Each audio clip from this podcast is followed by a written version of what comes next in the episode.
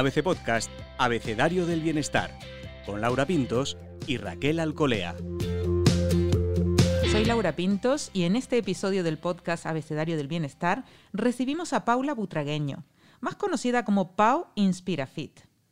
Para Paula el deporte es vida, es salud, es alegría. Ella está convencida de que hay que atender tanto al cuerpo como a la mente. Paula es muy seguida en redes sociales, de hecho durante el confinamiento acompañó a miles en sus rutinas fitness y de yoga y meditación en casa. Ella derrocha energía en cada uno de sus directos y siempre anima a no dejarse llevar por la tristeza, la pereza y la ansiedad.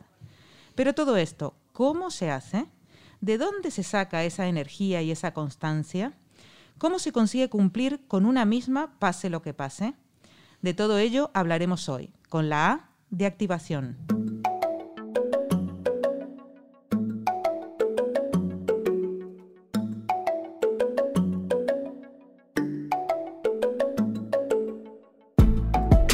Este episodio del podcast Abecedario del Bienestar llega a todos vosotros gracias a nuestro mecenas Ricola y sus caramelos Multiactive con jarabe en su interior para sentir mayor libertad al respirar. Me acompaña como siempre Raquel Alcolea. Raquel, activarse cada día, moverse, motivarse, cuidarse. Nuestro objetivo diario sin duda. Eso es, y un reto más que nunca en este momento en el que nos dejamos vencer un poco por todo eso que has dicho, la pereza, la tristeza, la ansiedad se combina esto reto con necesidad imperiosa. Bienvenida Paula Butragueño al podcast Abecedario del Bienestar. Hola, bienvenido. Muchas gracias por, por ese recibimiento tan bonito y encantada de estar aquí. Nosotras encantadas de tenerte. Paula, mm, tú tienes esa luz siempre, esa energía, esa sonrisa, ¿no? Esas ganas. ¿Cómo, cómo, cómo haces? ¿De dónde la sacas? Pues mira, la verdad que sobre esto es curioso que ahora está empezando a haber estudios científicos, pero eh, en realidad creo que realmente hay personas que nacemos con una capacidad mayor para entregarnos al deporte, que nos guste más, y hay otras que creo que nacen con esa área menos desarrollada y de hecho se está estudiando a nivel neurocientífico cómo se puede ver en, en zonas del cerebro que esa tenacidad por el deporte y esa capacidad para decir, venga, hoy no me salto un entreno. Eh, existe y tiene, digamos, que es intrínseca a cada uno. Pero, pero bueno, lo que también se está estudiando es que se puede, se puede entrenar y se puede mejorar. Entonces, yo me siento muy afortunada de, de que yo no necesito un objetivo para entrenar, sino que sé que me hace mejor, me hace más feliz, me hace sentirme mejor conmigo misma y, y, por eso creo que es mi obligación también contagiársela a los demás y convencerles porque una vez que das el primer paso ya luego todo es más fácil. Además, esta desgana de la que hablábamos antes es una losa. Mm, Paula, ¿cómo hacemos? Eh, ¿Cómo puedes hacer eh, o darnos una referencia de rutina mañanera, por ejemplo? ¿Cómo arrancamos la mañana para comenzar bien el día, que puede ser una solución?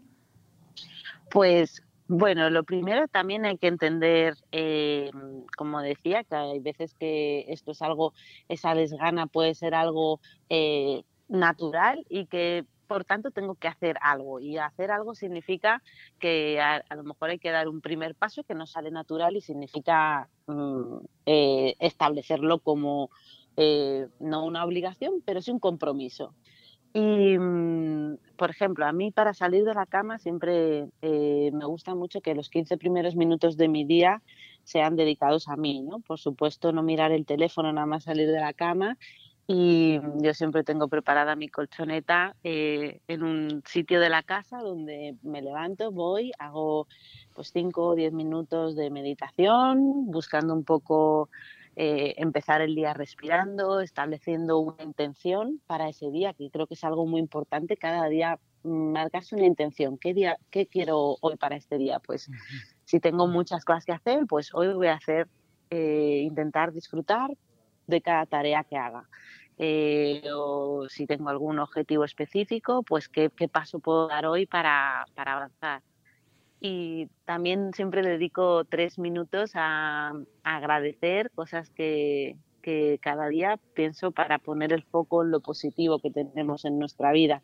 Y eso de alguna manera cambia mucho el eh, cómo afrontas la energía el resto del día y luego pues hago una pequeña rutina de, estiramientos que por la mañana sobre todo suele ir muy orientada a movilidad, movilidad de la espalda, de los hombros, eh, las caderas, todo lo que durmiendo quizás eh, nos levantamos como más anquilosados para enfrentar el día y que pueden encontrar en mi canal muchos vídeos para porque este tipo de rutinas así como de yoga y de estiramientos mañaneros me, encanta.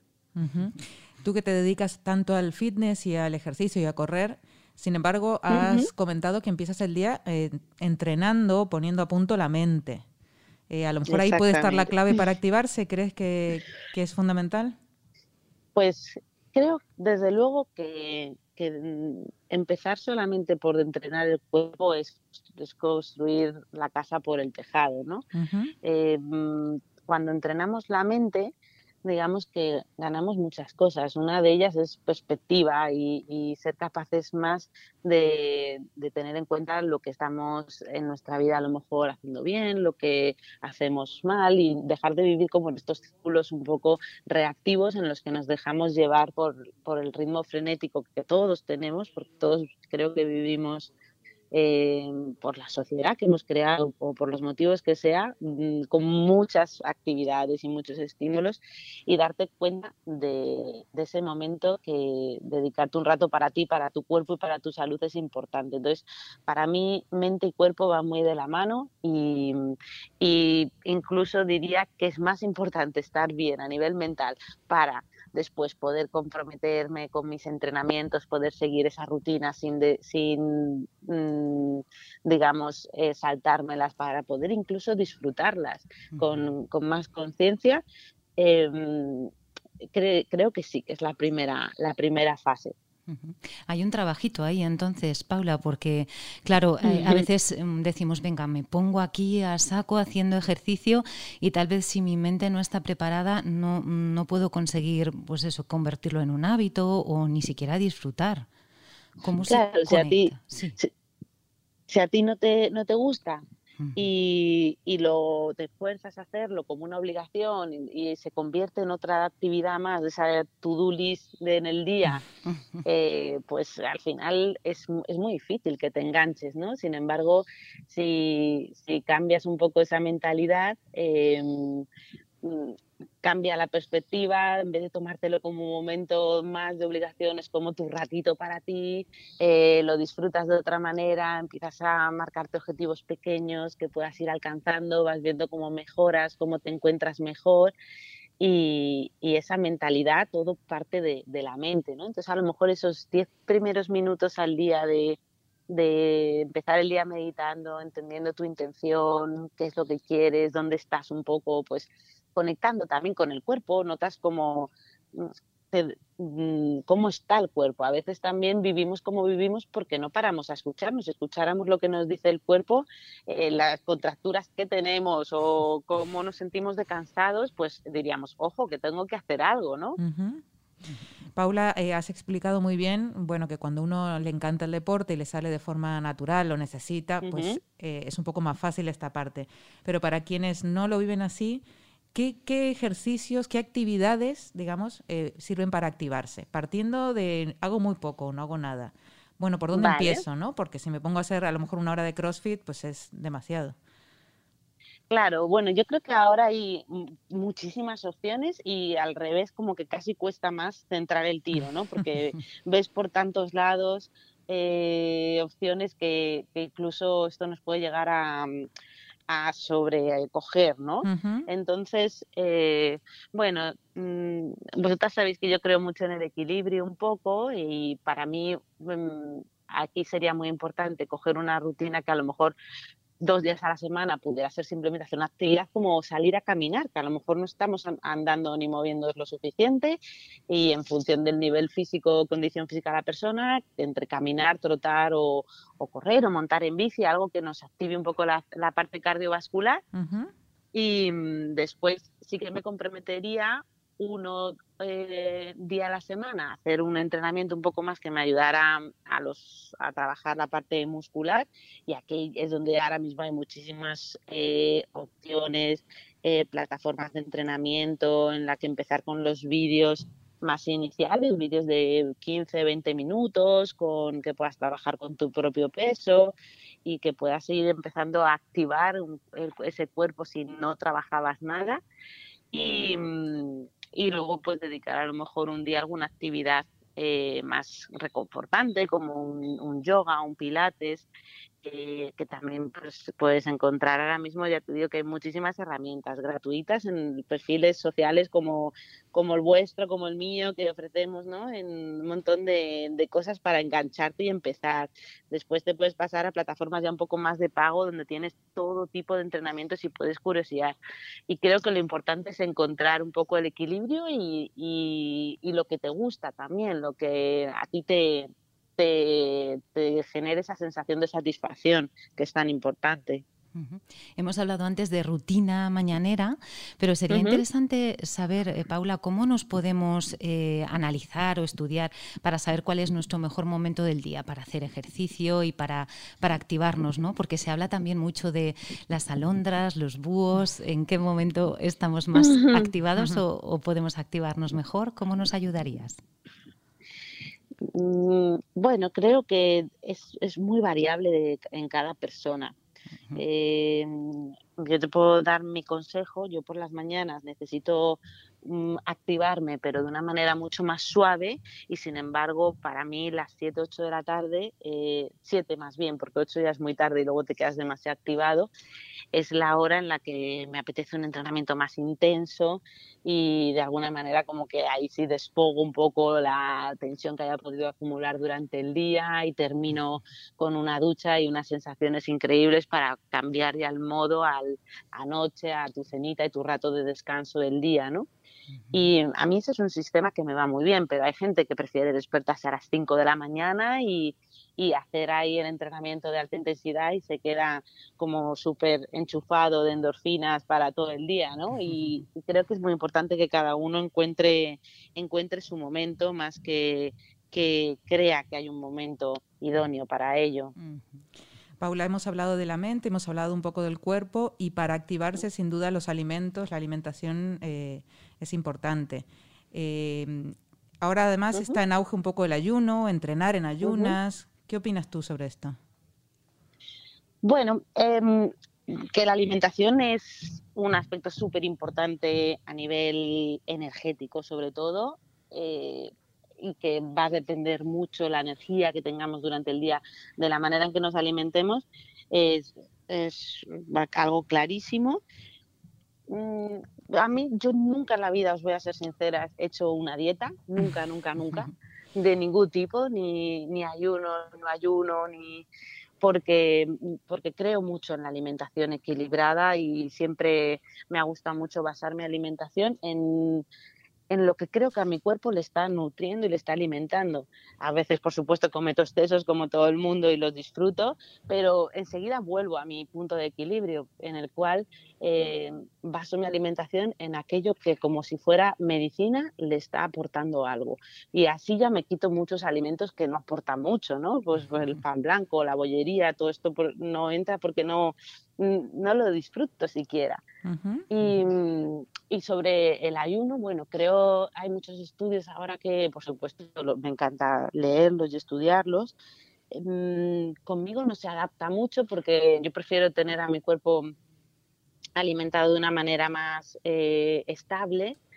También es que soy comilona, entonces a mí eh, el mero hecho psicológico de bloquearme unas horas donde no puedo comer y otras horas donde puedo comer, uh -huh. eh, ya me lleva a, a, llevarme la alimentación a un, a un, nivel, a un plano psicológico. Uh -huh. Y aquí ya entonces entra mucho el emocional y a lo mejor luego en esas ocho horas tengo más ansiedad por comer que si yo pudiera tener eh, mi, mi, alimentación natural y normal y más con esa conexión cuerpo-mente de sentir que, que, necesita mi cuerpo, estar más conectada, pues sentir el día que he hecho deporte como tiene más hambre y cómo necesita más hidratación. Uh -huh.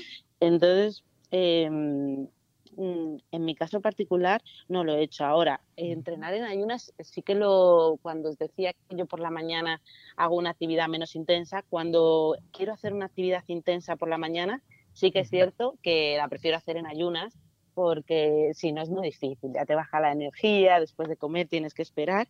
Y, y, creo que es interesante también de vez en cuando someter al cuerpo a esos estímulos un poco diferentes, sobre todo, pues a, en mi caso lo hacía mucho cuando entrenaba maratón, pues para para ver cómo el cuerpo reacciona sin, sin tener alimentos desde hace, pues, por ejemplo, 12 horas o así. Y, y, creo que hay que hacerlo siempre con mucho cuidado también para que no, no sea a lo mejor eh, perjudicial para ti, pero sí me ha gustado los resultados. Es verdad que energéticamente, eh, si superas una primera fase como que da pereza porque sientes que no tienes energía, luego tienes bastante energía de ese tipo de, entrenamientos y sé que, también estimulan mucho al cuerpo para, pues para la gente que quiera adelgazar y cambiar un poquito su forma física. Paula, has mencionado eh, las emociones. Eh, a veces nos ayudan mucho a activarnos, a sentirnos con energía y que nos comemos el mundo y otras nos juegan bastante en contra. ¿Cómo manejar esto para cumplir aún así con uno, ¿no? para hacer esa, esos ejercicios, esa meditación, eh, esa rutina? Pues aquí es donde vuelve a entrar un poco el mindfulness o la meditación. Por ejemplo, ahora una de las sesiones que, que estoy haciendo dentro de, ese concurso, que es ocho pasos para aprender a meditar, y una de las sesiones va totalmente dedicada a las emociones, porque las emociones realmente tienen un poder muy grande y es que son, yo las llamo como guías del más allá, tienen un mensaje que transmitirnos y, y, te podemos sacar mucha información de lo que necesitamos a raíz de las emociones. El problema es que generalmente eh, las en vez de atenderlas como se merecen, reaccionamos ante ellas. Cuando se produce una emoción, se producen un montón de síntomas físicos eh, en el cuerpo. Y, mm, esas sensaciones físicas pueden hacer que mm, se nos eh, nos veamos atrapados por la emoción y reaccionemos ante ella. Sin embargo, a través de, la meditación podemos darnos cuenta con, con, esos síntomas físicos, nos indican que está pasando algo y podemos hacer algún ejercicio de regulación emocional para, para, entender cuál es la emoción, que a veces también la confundimos. Y pues em, aplicado un poco al, al tema del, del deporte, eh, pues por ejemplo, cuando, o, de la alimentación, cuando llegamos a casa con, con, mucha ansiedad y abrimos la nevera y empezamos a comer y además lo que nos apetece en ese momento normalmente es cosas que nos consuelen, ¿no? Es chocolate, es eh, cosas grasientas, es eh, un poco de queso con pan, pues desde el punto de vista de mindfulness, si tú en ese momento llegas, te paras un momento, haces 20, 40 respiraciones conscientes. Entiendes la emoción y te das un momento para decir, vale, llego con esta sensación de angustia de todas las actividades del día a día y, mm, y, es normal, vamos a intentar regular la emoción. ¿Por qué? Porque tengo que entregar eh, no sé cuántos proyectos y tal. Vale, en ese momento me va a ayudar meterme un atracón y después sentirme mal porque ni he hecho el trabajo ni, ni he comido bien o me va a ayudar a hacer un, descanso al día, eh, hacer una buena cena y al día siguiente estar más preparado, más descansado porque he dormido mejor em, para afrontar todo lo que tengo que hacer y de una manera más saludable, ¿no? O llego con esa ansiedad y digo, pues venga, voy a ponerme este hit de 15 minutos y vamos a, voy a soltar un poco, a saltar, me voy a dar una ducha y toda esa energía la voy a convertir en una energía positiva, ¿no? Pero claro, eh, por eso digo que interviene la mente, porque si no tenemos ese momento de parar, de generar ese espacio de pausa antes de reaccionar, lo normal será que caigamos. Entonces, eh, pues desde mindfulness lo que intentamos, desde meditación, es un poco ver, cuando ya notas los síntomas en el cuerpo, estar conectado con ellos y decir, vale, pues ahora paro un segundo y después ya decido cómo quiero responder. Hablas de parar, mirarse, reconocer la emoción y un poco negociar con uno mismo, ¿no? Decir, a ver qué, me... Eh, mm. Exacto, la regulas, primero mm. la regulas, la emoción para la aceptas, la, abrazas y dices, vale, estoy así, tengo esto y ahora vamos a respirarlo y una vez que esos síntomas físicos y han bajado, pues ahora eh, negociamos, como dices, ahora vamos a ver si, si podemos dar una respuesta más creativa ¿no? o diferente. Y de paso nos lo ponemos fácil, ¿no, Paula? En la nevera. Eh, habrá que mm, quitar cosas, ¿no? ¿Cuáles son tus imprescindibles en la nevera y lo que nunca vemos cuando abrimos la nevera de Paula? Pues imprescindibles, por supuesto, fruta de temporada. En, mm, me gusta mucho adaptarme a la temporada de, de consumo también creo que energéticamente tiene mucho que ver. los productos que salen cada temporada son por algo. y, y, por ejemplo, pues el otoño, para mí me encanta el boniato y creo que es como un momento en el que mi cuerpo me lo pide mucho empieza a llegar al frío y te dan una energía bastante bonita, ¿no? Verduras, por supuesto, siempre no pueden faltar. Yo soy un amante de, del queso, entonces intento tener que siempre queso fresco. Trato de que en mi casa no entren los quesos grasientos ni muy curados, ya si acaso me permitiré en, algún sitio fuera de casa. y, mm, y realmente luego Mm, productos lo más frescos posibles. O sea, me gusta cuando abro la nevera y veo los menos envasados, ¿no? y, y, pues que no hay nunca, pues eso, eh, mm, productos muy prefabricados. Intento que siempre cuando voy al supermercado, sobre todo, miro el carro y digo, a ver, ¿cuánto de lo que llevo es comida, no? Porque muchas veces miramos y, y llevamos de todo tipo de cosas eh, galletitas, cereales, panecillos de no sé qué, y dices, pues si esto no es nada comida, ¿no? Que es realmente para, para hacer un primero y un segundo. Y mm, yo, me, yo siempre por, por la mañana em, trato de en la comida como ir más a, a, todo tipo de ensaladas variadas, mezclando de todo, y por la noche más a esta parte de verdura y algo de proteína que que también siento que por la noche pues tiene menos carga calórica y te permite dormir mejor y eso siempre lo tengo. Paula, tú, eh, bueno, has acompañado a muchísima gente durante el confinamiento a justamente activarse, a moverse cada mm. día, a ponerse un poco en forma, sobre todo eh, para sentirse mejor, ¿no? Que es un poco tu enfoque así más, más completo. ¿Qué hay de aquellas personas que han empezado a correr? Gente que no caminaba o que no corría, ha empezado con ello. ¿Qué, consejos puedes dar para el que está tentado de, lanzarse al running? Hmm. Eh, bueno, yo siempre digo que mm, hoy en día se corre un poco por encima de nuestras posibilidad Y, lo, veo mucho, lo veo mucho en la gente, ¿no? Y claro, es correr, es esta sensación de, wow, de, de, llegar a casa sufriendo con la gota afuera. Y, ni siquiera es el espacio donde se mejora en, correr, ¿no? Entonces, alguien que esté empezando, eh, yo le diría que, que, intentara sentar las bases de un trabajo cardiovascular de base. Este es el que haces a la vez que podrías, si fueras con un amigo, ir manteniendo una conversación. a, nivel pulsaciones, pues estarías en, todavía en una zona aeróbica, ¿no? en una zona donde eh, empiezas a dejar de, te falta el oxígeno y empiezas a dejar de ya intervenir con oxígeno. Entonces, eh, todavía más o menos, pues medianamente hablar y mantener una conversación. Y ahí adaptas tu ritmo. Tú lo notas. Si vas más rápido, ves que te empiezas a ahogar. Si vas más despacio, puedes mantenerlo.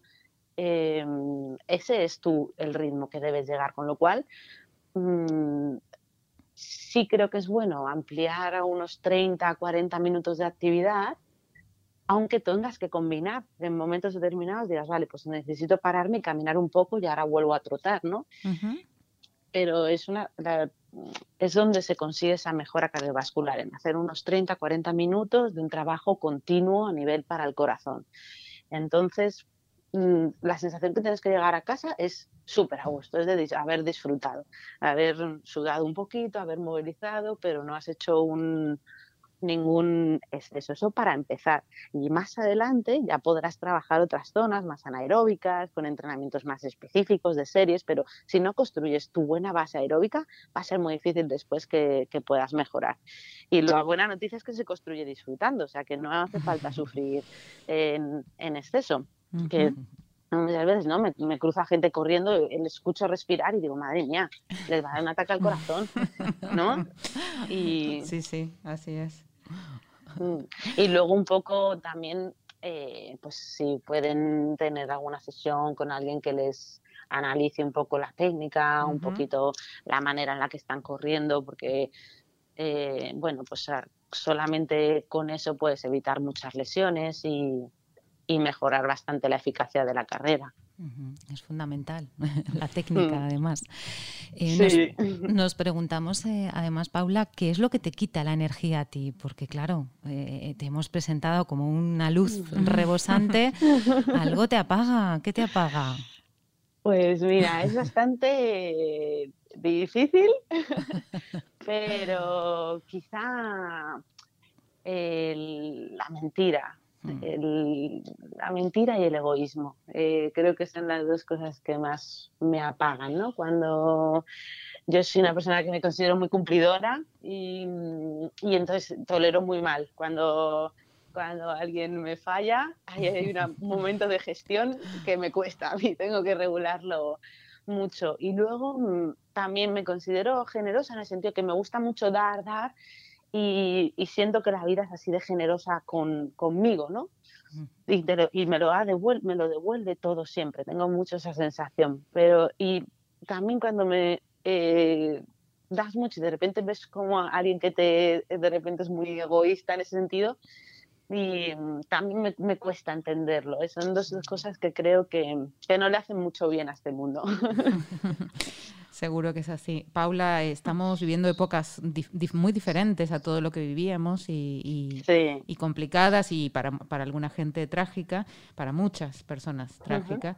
Em, ¿Cómo nos puede ayudar toda esta actividad física y toda esta meditación y mindfulness a enfrentar esta situación? ¿no? Sobre todo la incertidumbre, que es un poco lo que todos sentimos en común. Pues absolutamente. Creo que el, la incertidumbre es ha sido nuestra principal prueba este año, a todos, ¿no? Eh, nos encantaba tener todo programado, saber dónde íbamos a ir de vacaciones este verano, eh, eh, que teníamos nuestro trabajo más o menos atado y de repente mm, ha sido imposible hacer cualquier tipo de plan porque es que el mismo domingo te enterabas de lo que ibas a poder hacer la semana siguiente y hemos tenido todos que aprender a, a manejarnos ahí, ¿no? Y, bueno, esa conciencia de que la vida es eso, la vida es cambio constante y, que no podemos aferrarnos tanto a, lo que creemos que tenemos, a esa ilusión de lo permanente, eh, creo que ha sido un aprendizaje para todos muy potente, ¿no? Y luego, pues hay cualidades que, para ser así como más resiliente en esta vida, em, como son, por ejemplo, esta flexibilidad ¿no? ante los cambios, también la fortaleza para superar las situaciones em, y, el compromiso, el estar realmente comprometido con algo, son muy importantes, se, definen así en, personas resilientes y creo que tiene mucha relación cómo las consigues a través del ejercicio a cómo luego las puedes aplicar en la vida. Y me explico. Em, creo que si tú trabajas, entrenas, estás, eres una persona que te esfuerzas al hacer un entrenamiento, por ejemplo, de fuerza para lograr sentirte más fuerte y más em, mm, físicamente, eso tiene una transferencia a la vida. Y de hecho, ahora estoy haciendo un curso con una neurocientífica que todo esto lo está estudiando, ¿no? Como las áreas en las que el cuerpo, eh, el cerebro eh, interpreta al cuerpo, mm, están muy relacionadas con las áreas del cerebro que, en las que interpretamos la realidad, con lo cual muchas cualidades que podamos trabajar en el cuerpo hacen que también se desarrollen áreas del cerebro que están relacionadas con nuestra interpretación de la realidad. Entonces, esa fuerza, ese compromiso por comprometerme con algo y, seguirlo, eh, conseguirlo y encontrar también un sentido ¿no? a, lo que, a lo que hago, eh, llevado al, al, plano deportivo y al plano mental y esa flexibilidad que podemos conseguir también en, en una sesión de yoga, ver cómo eh, pues hay posturas a las que llego y hay posturas a las que no llego, aceptar esa, esa condición, ver también cómo si me esfuerzo mejoro, eh, todo eso luego lo sacas de la colchoneta y lo puedes aplicar a la vida. Y, y yo creo que que está demostrándose que las personas que son más deportistas o que tienen un rigor deportivo hemos llevado mejor esta situación y nos hemos adaptado mejor a ella y por eso también cada vez más personas están encontrando ahí su, respuesta, ¿no? No podemos dejar de hablar del amor como motor de activación, eh, Paula, como motor, qué motor, ¿eh? ¿Cómo te ha activado a ti el amor? Bueno, el amor es todo para mí. Yo creo que es desde el amor por lo que haces, al amor por tu familia, el amor de pareja. Mm, a mí ahora mismo, eh, por ejemplo, tener esa parte tan estable y tan eh, feliz en mi vida hace que, que, tenga mucha más confianza y fuerza para todo, para todo lo demás, ¿no? Y es un aspecto de mi, de mi, vida que cuido mucho, tanto a nivel pareja como a nivel familia, como, como a nivel trabajo. El, digamos que para mí es como la, la, condición de la mente excelente, ¿no? Y esto es algo que se estudia mucho en el budismo, el, ese amor incondicional, el ser capaz mm, no solamente de amar, como comprendemos aquí, sino de amar el, el bienestar de todos los seres. Eh, es algo que en, en, yoga, por ejemplo, se trabaja mucho, querer de verdad el beneficio para todos y hacer que un poco tus acciones, tus pensamientos incluso y tus palabras vayan dirigidos a ese, a ese bienestar común. ¿no? Para mí llegar a esa capacidad de amar que a lo mejor mmm, no la tenemos tan intrínseca, pero, pero creo que sí es innata. Creo que el ser humano es mucho más feliz cuando ama y cuando se siente útil y cuando se siente eh, contribuyendo a, al bien de los demás. Y, y, y, a veces pues caemos en, en, en, tratar de buscar más el bienestar propio uh -huh. y sin querer, por, por miedos, por, por, creer que eso nos va a traer la seguridad y la felicidad y luego te das cuenta que no está ahí, ¿no? Uh -huh. Esta etapa en la que eh, pues luego ya profesionalmente cuando vino el confinamiento a mí se me cayó todo el trabajo y todo lo que empecé a hacer a nivel clases online y todo eso, todo era gratis. Y luego afortunadamente me ha llegado mucho trabajo a partir de ahí y, y me siento muy agradecida, pero eh, a mí no había nada que me pudiera llenar más, más que los cientos de mensajes ¿no? que tenía después de, de una sesión en la, de meditación o de, o de, entrenamiento en la que la gente me agradecía ese cómo se sentían y cómo había mejorado su día o cómo estaban fatal antes y eso había cambiado. Creo que eso a todos internamente nos llena más que cualquier cosa, ¿no? que el dinero o que, o que el poder incluso. Uh -huh. Hablas casi de una actitud ¿no? ante la vida y con uno mismo, que es bastante, sí. bastante interesante ese concepto. Raquel, de todo esto que nos está contando Paula, que bueno, seguiríamos aquí un buen rato desgranando.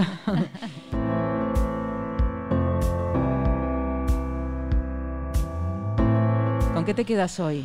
Ay, es que me ha dejado con mm. este sentimiento mm. final, con esta actitud de, uh -huh. de, desear, de amar el bienestar hacia los demás, me ha dejado con lagrimilla, ¿eh? uh -huh. me, me, ha gustado mucho. Uh -huh. Me encanta también el concepto, lo que nos, nos explica eh, a la hora de pensar y concebir el deporte como un disfrute, ¿no? Como siempre estamos con esa cosa de tengo que, tengo que hacer.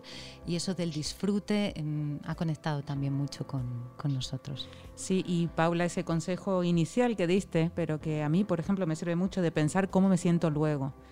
Uh -huh. eh, tanto cuando hago algo que no me hace bien como en el deporte, ¿no? Me cuesta arrancar, pero luego cómo me siento, ¿no? Uh -huh. Ese es un claro. ahí tira de uno bastante.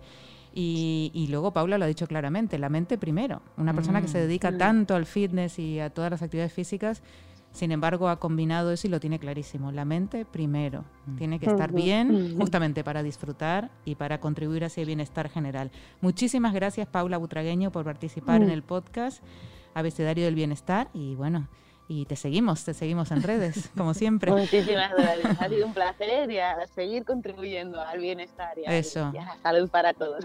Sumemos, muchas gracias Paula. Y este episodio del podcast Abecedario del Bienestar, esta charla tan magnífica con Paula Butragueño ha sido posible gracias a nuestro mecenas Ricola y sus caramelos Multiactive con jarabe en su interior para sentir mayor libertad al respirar. Hasta la próxima, bienestarios. Puedes escuchar todos los episodios del Abecedario del Bienestar en abc.es, iBox, Wanda, Spotify, Apple Podcast y Google Podcast. Y no te olvides de seguirnos en las redes sociales. ABC-Bienestar.